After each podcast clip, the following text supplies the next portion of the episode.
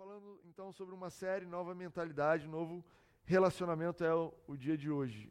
Bruno, bota ali só para mim na, na o slide da pregação. Então a gente falou sobre progresso, a gente falou sobre ser ensinável e hoje a gente vai falar sobre novo relacionamento. O podcast está super atualizado, graças ao Fábio, que fica no meu pé. Você que ouve o podcast, que está aí, não sei aonde, depois manda um e-mail para o Fábio elogiando ele, agradecendo a Deus pela vida dele. Isso aqui é uma igreja feita por muitas pessoas. Alguns anônimos, alguns não, nem tanto, né? Meu papel é fazer vocês não sejam tão anônimos. E a gente está lendo e a gente está vendo o, o, o, tema, o verso tema. Hum, não está indo. É Efésios 4, 17 a 24. Acho que agora vai. Pronto.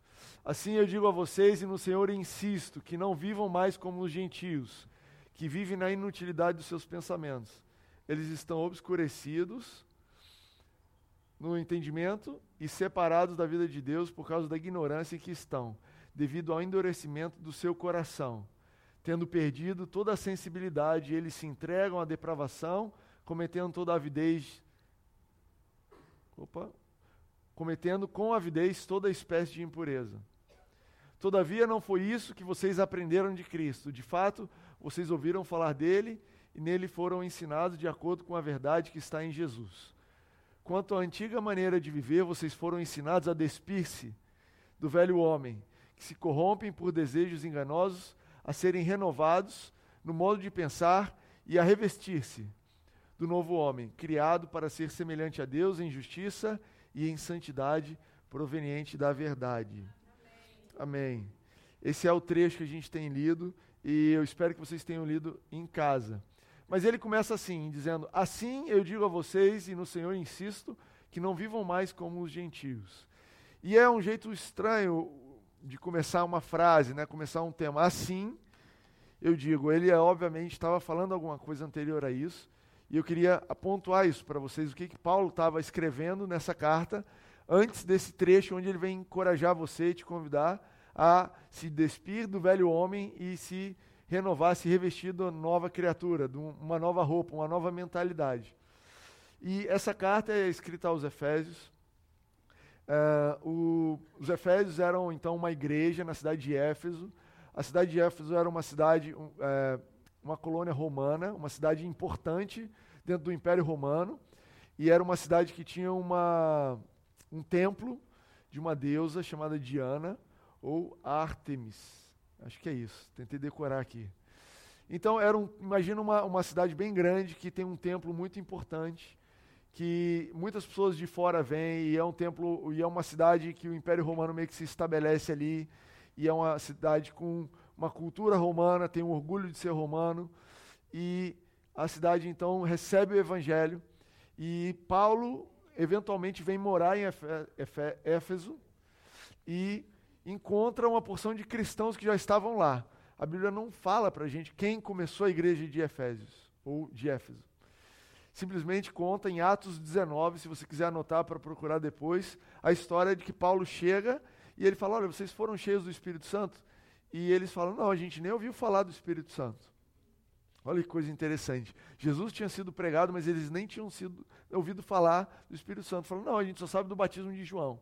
E aí Paulo fala: não tem problema, impõe as mãos sobre eles, e eles são batizados com o Espírito Santo. E Paulo fica ali alguns anos, eu li em alguns lugares dizendo cinco anos, ensinando a eles todos os princípios, tudo aquilo que a Bíblia diz, tudo aquilo que, na verdade, a Bíblia não dizia, mas aquilo que Jesus fez por nós.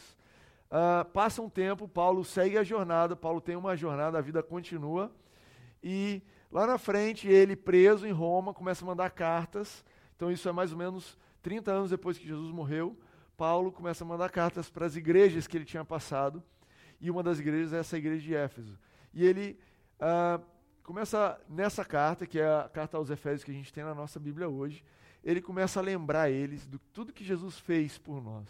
Tudo aquilo que eles creem, toda, lembrando eles o que eles têm na nova aliança, quem eles são. E essa carta aos Efésios, por exemplo, tem escrito é, bastante sobre que nós estamos com Cristo nas regiões celestiais, que nós fomos abençoados nas regiões celestiais. e que é lá que a gente combate. E ele vem falando tudo aquilo que é nosso direito. Ok? Estão me acompanhando? Super rapidinho. Sei lá, 144 caracteres, resumo do Game of Thrones inteiro. Resumo da, da de Efésios, da, da, carta aos Efésios. E então, na, ele, ele, nessa carta, Paulo vai dizer o que eles creem, aquilo que Jesus fez por nós, e ele faz uma transição em como isso impacta a nossa vida. E é justamente aqui no capítulo 4 que ele vai fazer essa junção. Então, Paulo está preocupado em lembrar eles: olha, tudo aquilo que Jesus fez por vocês tem um impacto real. Tudo aquilo que vocês creem e que mudou a sua forma de pensar e ver o mundo vai se concretizar e precisa se concretizar numa forma de viver diferente. E é onde a gente se encontra, é essa mensagem, esse, essa série que a gente está falando sobre mudança de mentalidade. Mas no verso, no capítulo 4, Paulo começa a dizer então: é, olha, vivam de uma forma digna. Vivam de uma forma digna da graça que Deus derramou sobre vocês. E ele fala: olha, Deus derramou uma medida de graça sobre cada um.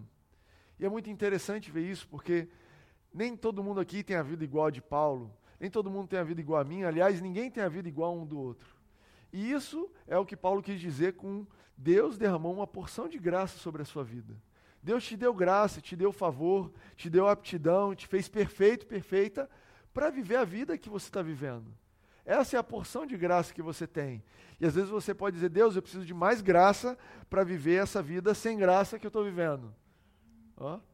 Não, você tem que crer, Pai, eu sei que você já me deu a graça que eu preciso, você tem me favorecido. E se ninguém mais nessa igreja Todo mundo aqui vive na, em Ipanema. Eu tenho que pegar ônibus, metrô e trem. Deus, obrigado porque você me deu uma graça, porque você me favoreceu, porque você tem me abençoado, porque não é pelos meus méritos, mas é porque você me ama que você me colocou aqui. E eu te agradeço pela vida que eu tenho. Então, Paulo vai falando sobre isso e ele passa para falar sobre o nosso amadurecimento nesse lugar onde a gente está, nessa vida digna. E ele fala: olha, Deus colocou pessoas, ele chamou e capacitou pessoas especiais para formarem a igreja, para que todos juntos pudéssemos ser amadurecidos e pudéssemos crescer como igreja. E aí ele vai falar de apóstolos, mestres, ele vai falar dos ministérios, mas basicamente o que ele está dizendo é o seguinte: que Deus capacitou você, a mim e cada um aqui para contribuirmos uns com os outros, de tal forma que nós possamos crescer. É a vontade de Deus que a gente amadureça, que a gente cresça, que a gente não fique parado. Apesar de tudo que ele fez por nós, ele vê o quanto nós temos a crescer. E por isso que eu falo para você que o planejamento é a longo prazo. Você olha para você, você não tem ideia do que Deus vai fazer com a sua vida nos próximos um ano, dois anos, cinco anos. Acredita nisso? Que nos próximos anos coisas grandes vão mudar na sua vida? Sonhos que você não esperava vão começar a ser gerados no seu coração você vai exercer fé e perseverança sobre isso e eles vão vir a se cumprir. Situações que você não imaginava, a vida faz curvas, vira uma esquina que você não imaginava. E você fala, agora foi tudo para o brejo, agora não tem jeito. Agora eu estraguei tudo. E Deus está olhando para você e falando: Olha, eu preparei uma igreja em amor, para que você pudesse crescer, para que você pudesse ser edificado. E a minha expectativa, e o meu sonho, e na verdade o que Deus tem colocado no meu coração, é que a nova igreja de Ipanema seja uma dessas igrejas, onde tem pessoas capacitadas, pessoas qualificadas, chamadas para criarem um ambiente de amor para que você pudesse e possa amadurecer e crescer. É para isso que você está aqui. Não se engane. Quando você vem domingo, você resolve sair de casa assistindo um jogo da Copa, fala, eu vou lá assistir aquele culto. É, você está vindo aqui para dois motivos: para que você possa amadurecer e crescer, e para que você possa contribuir com o amadurecimento e crescimento de outras pessoas. Daqui vão sair muitos, muitos pastores, muitas uh, pessoas que vão pregar o evangelho, muitas pessoas aptas a cuidar umas das outras, pessoas que são especialmente sensíveis ao Espírito Santo, para ouvir e falar: olha, o que você está passando é isso, e eu quero te ajudar nisso daí. Pessoas que têm um coração de acompanhar e não só de dizer e cada um se vira. Sabe, eu creio numa igreja dessa forma. E aí o último verso, então, antes uh, do 17, é o 16, óbvio, diz: Dele todo o corpo ajustado e unido, pelo auxílio de todas as juntas, cresce e edifica-se a si mesmo em amor. Na medida que cada parte realiza a sua função. Eu vou ler isso de novo. Dele todo o corpo, está falando do corpo de Cristo, ajustado e unido pelo auxílio de todas as juntas. Então ele está falando de um corpo. Eu nem sei se eu trouxe esse verso aqui. O verso diz: dele todo o corpo, ajustado e unido com o auxílio de todas as juntas. Ele está falando de um corpo, e ele está falando de junta. E eu não sou médico, mas eu entendo que existe uma parte, outra parte, e a coisa que une elas chama junta. Olha lá. Coisa simples. E Colossenses 3 diz que o elo perfeito é o amor. Colossenses fala que o amor é isso que mantém unido uma parte na outra. Que eu e você não somos igreja se não existir amor entre nós. Timóteo, como é que eu vou amar? Tem um monte de gente aqui que eu nunca vi. Tudo bem, a gente nem é tanta gente ainda. Um dia a gente vai ser muita mais gente, mas existe um amor ágape, um amor que vem do próprio Deus, que é lógico que a gente aplica ele em primeiro lugar para as pessoas que estão do nosso lado. É óbvio. Primeiro lugar que você vai exercitar o seu amor, o amor que Deus colocou no seu coração é a tua família, pessoas à, à sua volta. E é por isso que a gente convida a participar do grupo de conexão ou participar de um grupo aqui que você possa servir, para que você possa ser amado, possa ser amada de uma forma que você nunca foi. A verdade é que nesse mundo aí fora não existe mais é, um parâmetro similar ao que Deus tem de amor. Existem, existe amor de vários tipos, né? Que quase sempre se traduz em interesse. Né? Eu amo esse camarada porque eu estou junto dele, ele é um cara legal, porque ele tem uma grana, uma casa com piscina, um carrão. Né? É, é, é essa pessoa é legal porque ela é famosa e não sei o quê, ela é, é o meu gerente, mas o amor de Jesus é um amor totalmente diferente. O amor de Jesus é um amor que se interessa pelos menores, pelos que menos são, pelos que não têm nenhuma notoriedade. Para você e eu que estão lá no final, quietinho, ninguém está olhando, não chama atenção de nada. Esse é o amor que Jesus tem para dar, sabe? É aquele que se preocupa com essa pessoa. E eu percebo que é isso que nós precisamos nutrir, Deus já tem colocado no nosso coração e a gente precisa nutrir como igreja. Uma percepção dos menores, dos que não são. Essa pessoa está visitando, essa pessoa está triste hoje. Deixa eu, deixa eu, eu não sou nada aqui, eu não sou da recepção, eu não vou pregar, eu não estou cantando, mas quer saber, eu tenho o amor de Cristo em mim, o amor ágape. Então deixa eu ligar para aquele fulano, deixa eu mandar um WhatsApp. Hoje é tão, é tão simples, gente. Uma mensagem no WhatsApp. Olha, achei que você estava meio abatido, meio abatida, meio perdido no domingo. Uh, tá tudo bem? Como é que você está? Vamos sair para tomar uma açaí? Vamos se encontrar no meio do caminho? Deixa eu ouvir. É, hoje em dia as pessoas não ouvem também, né? Vamos sair para conversar. Eu vou fazer o meu monólogo, você faz o seu monólogo. Mas não é assim que Jesus funciona, né? O amor ágape, ele ouve. Né? Um desafio para você aí, dever de casa. Sair com alguém essa semana para ouvir. Ah, revolução total. Eu nunca ouvi falar disso. Para ouvir, você vai, você vai sentar, você vai ouvir. Você vai fazer perguntas para manter a pessoa falando. No final você vai falar ótimo e vai para casa. E você demonstrou amor, ouviu alguém que precisava ser ouvido. Entende isso? Entende que o mundo precisa disso? Entende que isso faz parte desse elo que junta as partes do corpo? Então Paulo estava escrevendo no, no verso 16: ajustado e unido pelo auxílio de todas as juntas, cresce e edifica-se a si mesmo em amor na medida que cada parte realiza a sua função. Nós crescemos e edificamos a nós mesmos em, nós mesmos em amor, à medida que cada um, cada parte, faz a sua função. Então, é com esse contexto que ele entra no passo seguinte, ele fala: olha, então mude a sua forma de viver, eu insisto. E o que ele está dizendo é basicamente o seguinte: olha, vocês têm vivido num ambiente de amor. Vocês têm crescido porque é Jesus que opera o crescimento na sua vida. Então, já que você está crescendo, já que você está amadurecendo, já que o Espírito Santo está falando na sua mente coisas diferentes, já que o Espírito Santo está te conduzindo a ver o mundo de uma forma diferente, então aceite a mudança de mentalidade. Aceite que você cresceu e amadureceu além daquilo que você vivia. E aí que vem o contexto daquela imagem, né? Eu vou passar a imagem aqui para quem não viu, rapidinho. Olha esse cidadão aqui. Conseguem ver aí? Para quem está no podcast, é um, é um cidadão um pouco velho, assim, com bigode branco, usando um suéter que parece que ele ganhou quando ele era criança. Não é isso? Com a barriga toda de fora, fazendo uma carinha estranha, questionável. Eu procurei uma imagem para ilustrar para vocês o que, que é um cristão, o que é um cristão que tem Jesus operando dentro da vida dele, o crescimento, está em contato com o Espírito Santo, está em contato com essa igreja, com esse amor, está crescendo, mas não renova a sua mente, não muda os seus hábitos, não aceita, não coopera com o Espírito Santo para mudar algum, a, a forma de viver. Ele é semelhante a esse camarada que vai crescendo, mas não troca de roupa. Continua usando o suéter que ganhou da avó quando tinha 10 anos de idade. Gente, não é lastimável você encontrar uma pessoa dessa andando na rua? O camarada cresceu, mas não se tocou que não cabe mais na roupa. E eu quero dizer para alguns de vocês aqui nessa noite, eu aliás, eu espero que esteja dizendo para todos vocês, que você está crescendo. Que o Espírito Santo está operando na sua vida um crescimento espiritual. Ele tem colocado no seu coração novas perspectivas, novos fundamentos, e está na hora de você trocar o seu guarda-roupa. Está na hora de você mudar a sua forma de pensar. Está na hora de você se adaptar à forma como condizente com aquilo que você crê hoje em dia.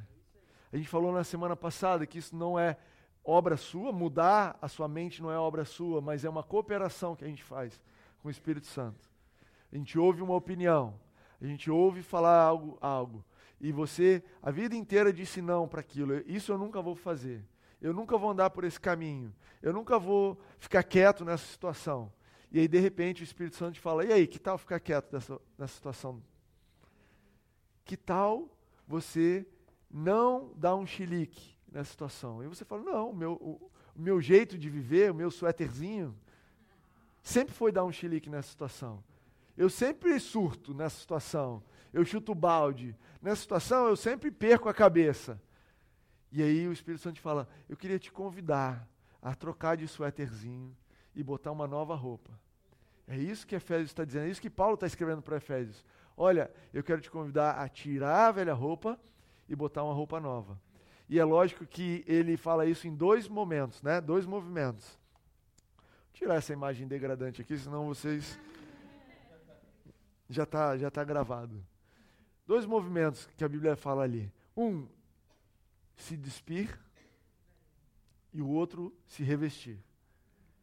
Uma coisa é você se despir, outra coisa é você se revestir. E é interessante porque ele fala assim: uh, Quanto à antiga maneira de viver, vocês foram ensinados a despir-se do velho homem, que se corrompe por desejos enganosos, e serem renovados, a serem renovados no modo de pensar. Então ele não fala i, né? ele fala é, ensinados a despir-se do velho homem, a serem renovados no modo de pensar, e eu entendo que isso quer dizer a mesma coisa. Então, o que é se despir? É se renovar sua mente. E aí ele fala, e a se revestir do novo homem, criado para ser semelhante a Deus. O que é esse novo homem? O que é que é isso que eu preciso me vestir? O que eu preciso tirar é óbvio para mim. Eu estou convivendo com esse agasalhozinho a minha vida toda. Eu sei o que eu penso, eu sei onde estão os meus problemas. E eu tenho certeza que vocês não vieram aqui para eu te dizer quais são os seus problemas. Não é mistério para ninguém. Se você não sabe quais são os seus problemas, ou você liga para sua mãe, ou para sua esposa, ou para o seu marido, ou para alguém que convive com você, e tem uma lista. Ele fala: você quer começar? Quem é a ordem alfabética? Como você quer? Os nossos erros são muito aparentes. Vocês entendem isso? Que bom que Deus sabe dos nossos defeitos e nos ama assim mesmo. E Ele não gasta tempo te falando estressando sobre a velha roupa. Ele fala sobre a nova. Sabe, eu quero falar para você sobre a nova roupa. E uma das características desse novo homem é o teu espírito, ele tem uma mentalidade do espírito. Ele tem uma cabeça que pensa não com seus sentimentos, não com a sua dor. Timóteo, eu estou com uma dor no coração, meu ex-namorado me largou, me abandonou, me deixou e está doendo. Não, não é com esse sentimento que a gente pensa que esse novo homem vive. Ele vive inspirado pelo Espírito. É uma mentalidade do Espírito quando a gente vem aqui para o culto e a gente toca, a gente tem música que a gente toca aqui. E eu já vi uma pessoa, uma pessoa que veio aqui, acho que no começo da igreja, mais ou menos, falou: Olha, eu gosto muito de vocês, crentes, vocês são alegrezinhos, né? Vocês cantam bastante. Só acho que vocês cantam muito, assim. Uma já dava, já entendi que vocês são alegres. eu, é, que legal que você se sente alegre, mas a música que a gente toca aqui não é só para você se alegrar. A ideia, a intenção do louvor, preste atenção nisso para você aproveitar o louvor melhor. A intenção do louvor é criar um ambiente que você possa se concentrar nas coisas do Espírito. As letras que você ouve aqui, que canta aqui, a forma como a gente conduz é para que você esteja pronto e apto a se desligar do que você está sentindo, das suas opiniões, da sua mente, se você está com frio, com calor, e você preste atenção no que o teu espírito está dizendo. Esse é o objetivo do louvor, esse é o objetivo do que a gente faz aqui. E mesmo durante a palavra, enquanto eu estou falando com você, eu tenho certeza que o Espírito Santo está falando no seu coração. Na verdade, eu conto com isso. Eu conto que à medida que eu estou falando aqui, o teu coração começa a queimar. Se é que ele já não estava queimando. À medida que a gente vai lendo a palavra de Deus e a gente vai se aprofundando naquilo que Deus tem para dizer. Que o teu coração comece a queimar com as coisas do Espírito Santo. E eu já, várias vezes eu estou do seu lado e, e, o Espírito Santo me leva, me, me, começa a me falar coisas e eu falo, Jesus, por que, que o culto acabou? Parece que aqui é o melhor lugar para ter ideias, para ouvir o que você está dizendo. Cara, eu preciso disso. Eu lembro quando eu estava, uma época eu e a René, a gente estava super duro, eu já falei aqui para vocês, totalmente sem dinheiro. No culto era o único lugar que a gente tinha paz de espírito, muitas vezes para ouvir o Espírito Santo. E essa é uma outra característica desse espírito, desse novo homem que você vai se vestir. Ele é através desse novo homem, através do teu espírito, dessa nova mentalidade do espírito, é que Deus fala com você. Romanos 8,16 fala assim: que o Espírito Santo testifica com o nosso espírito que nós somos filhos de Deus. Você sabe que você é filho de Deus? Você tem certeza que você é filho de Deus? Foi um cálculo que você fez, alguém te falou? Como é que você sabe que você é filho de Deus? Os... É isso aí, é isso aí. O Espírito Santo testifica no teu espírito. Esse é o primeira, a, a aula número um no teu espírito. E é uma coisa incrível. Eu já parei para pensar nisso. Como é que eu sei que eu sou filho de Deus? Eu sei. Não adianta você vir me falar que eu não sou, porque eu sei que eu sou. De onde vem essa certeza? Vem do meu espírito, é algo que ele testifica comigo, testifica com você. Eu não preciso te convencer que você é filho de Deus. Você não precisa ficar aqui defendendo uma tese para provar que você é filho de Deus. Isso está impresso e marcado no teu espírito. E é através desse mesmo canal que ele vai te guiando, que ele vai te conduzindo, que ele vai te dizendo quem você é. Você está procurando direções. Deus, o que, eu faço em relação ao meu trabalho? Eu tenho aqui a chance de uma promoção ou emprego novo numa outra empresa. O que, que eu escolho?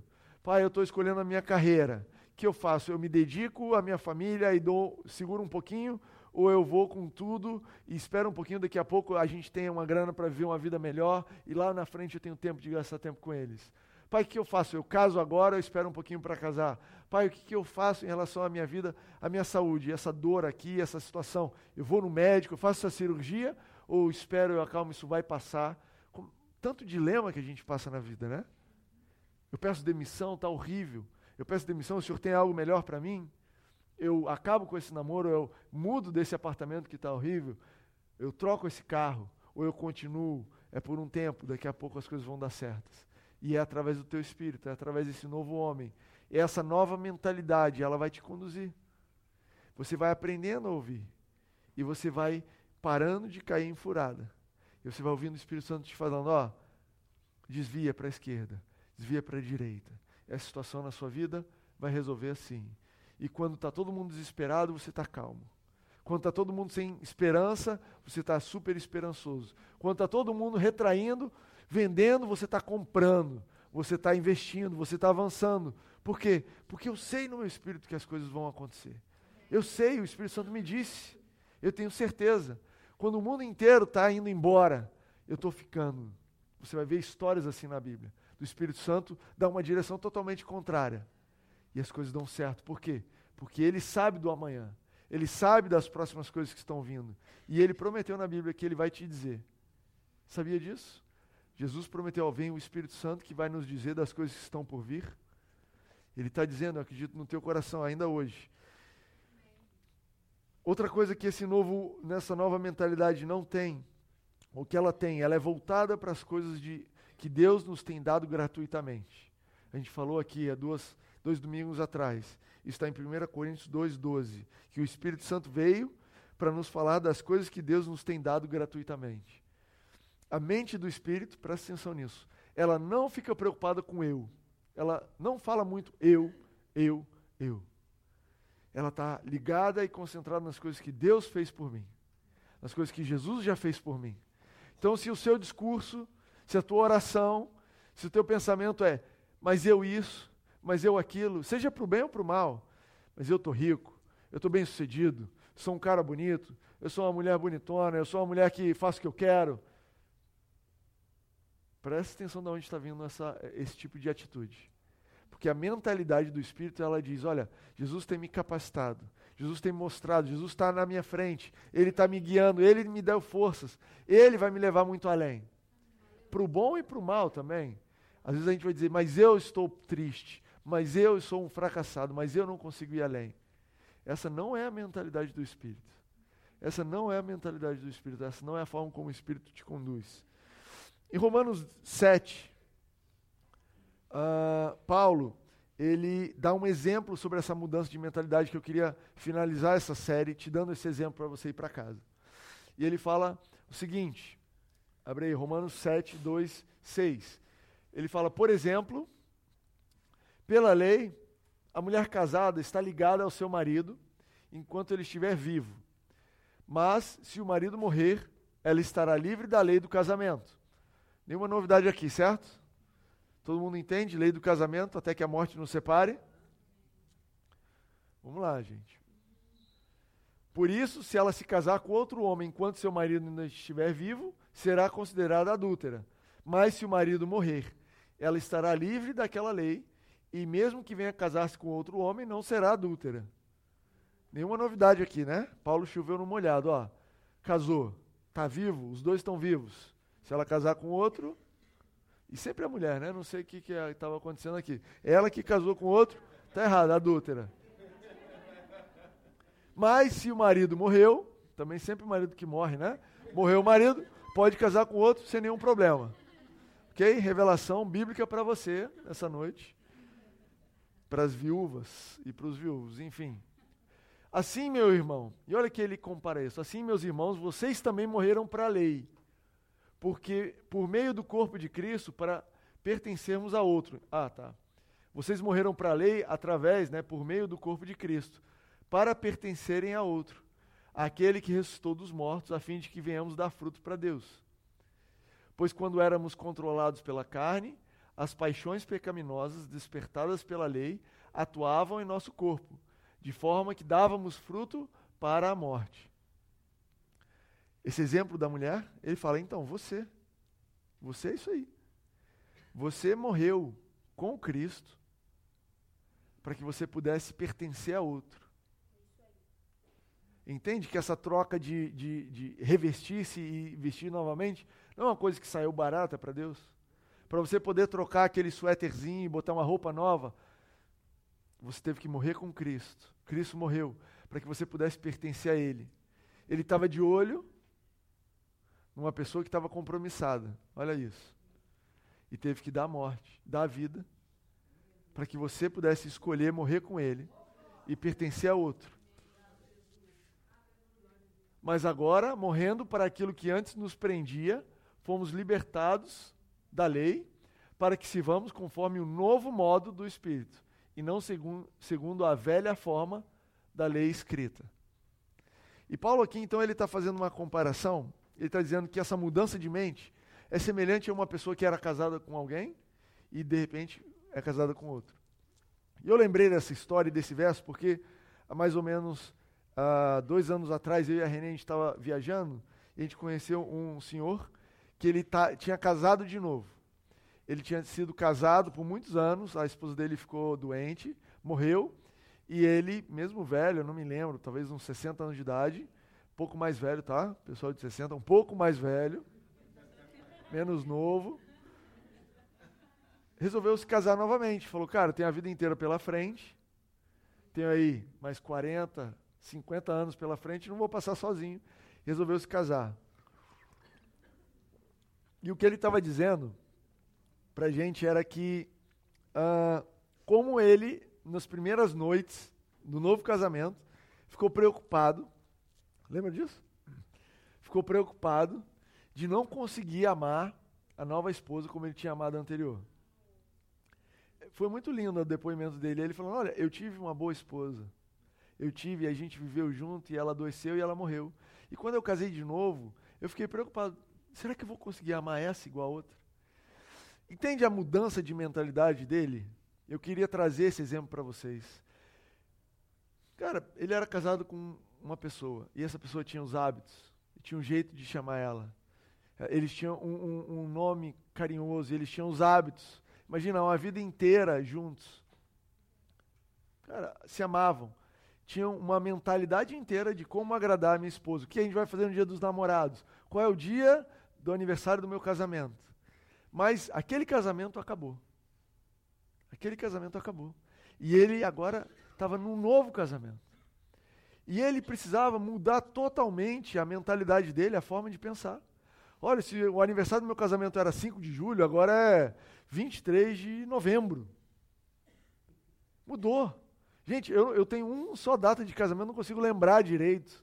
Ele tinha que esquecer o velho e lembrar o novo.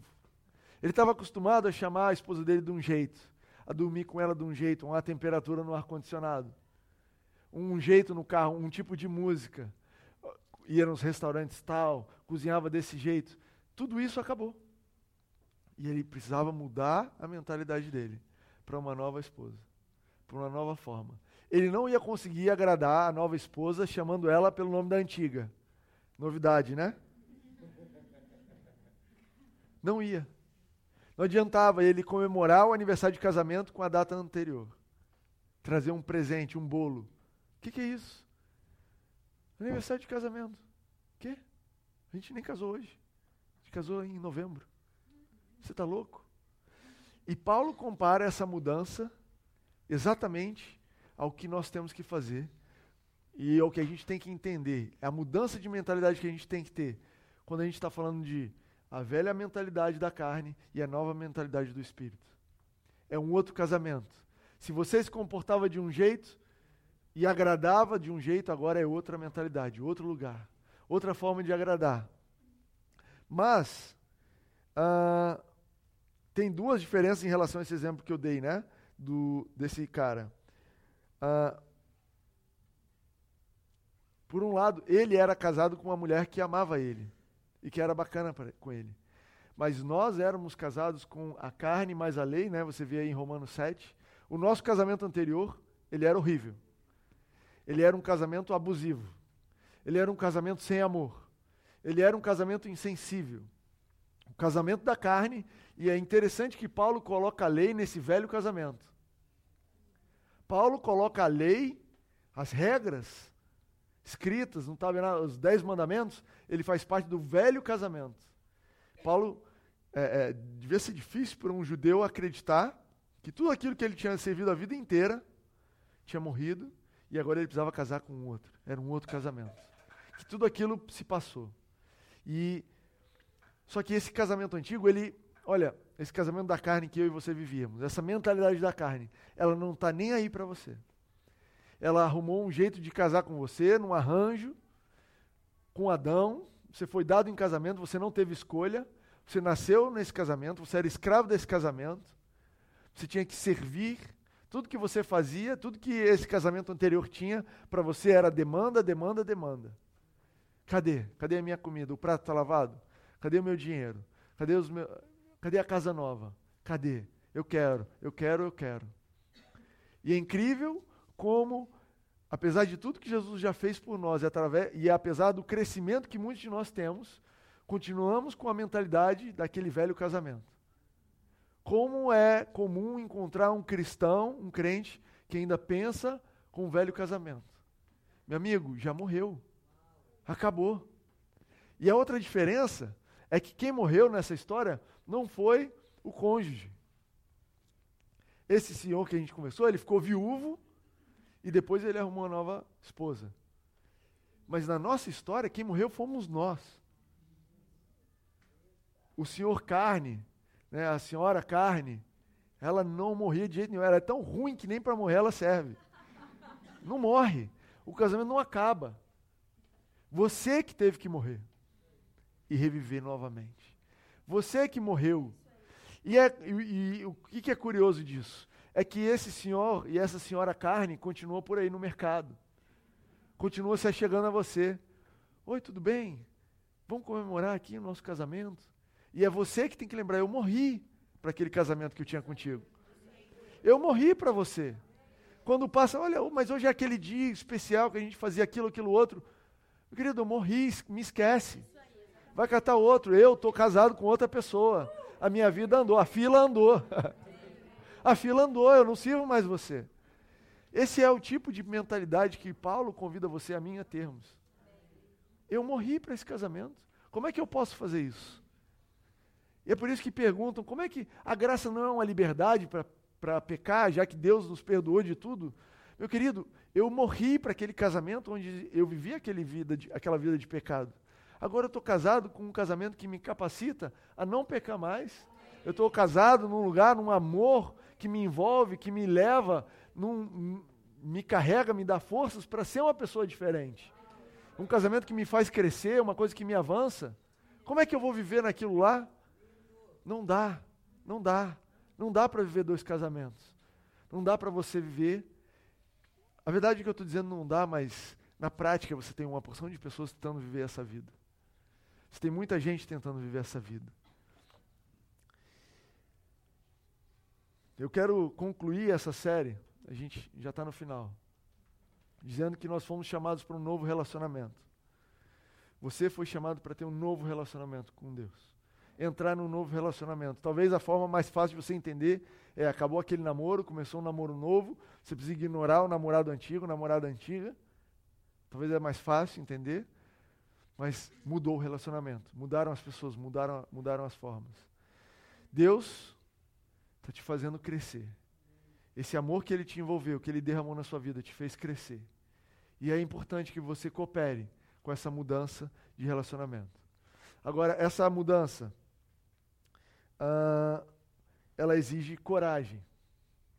Exige coragem. Mudar exige coragem. A questão é que aquele velho casamento, aquela velha criatura, ela é abusiva, ela é mal intencionada, ela só demanda, mas ela é o que você conhece. Ela é o que a influência desse mundo diz, ela é o que as suas experiências ao longo de muitos anos te disse que era assim que funcionava. Ao longo de muitos e muitos anos você aprendeu a ser casado com a senhora carne, com o senhor carne lei. Então, por pior que seja, pelo menos eu conheço, sabe? Sabe aquele.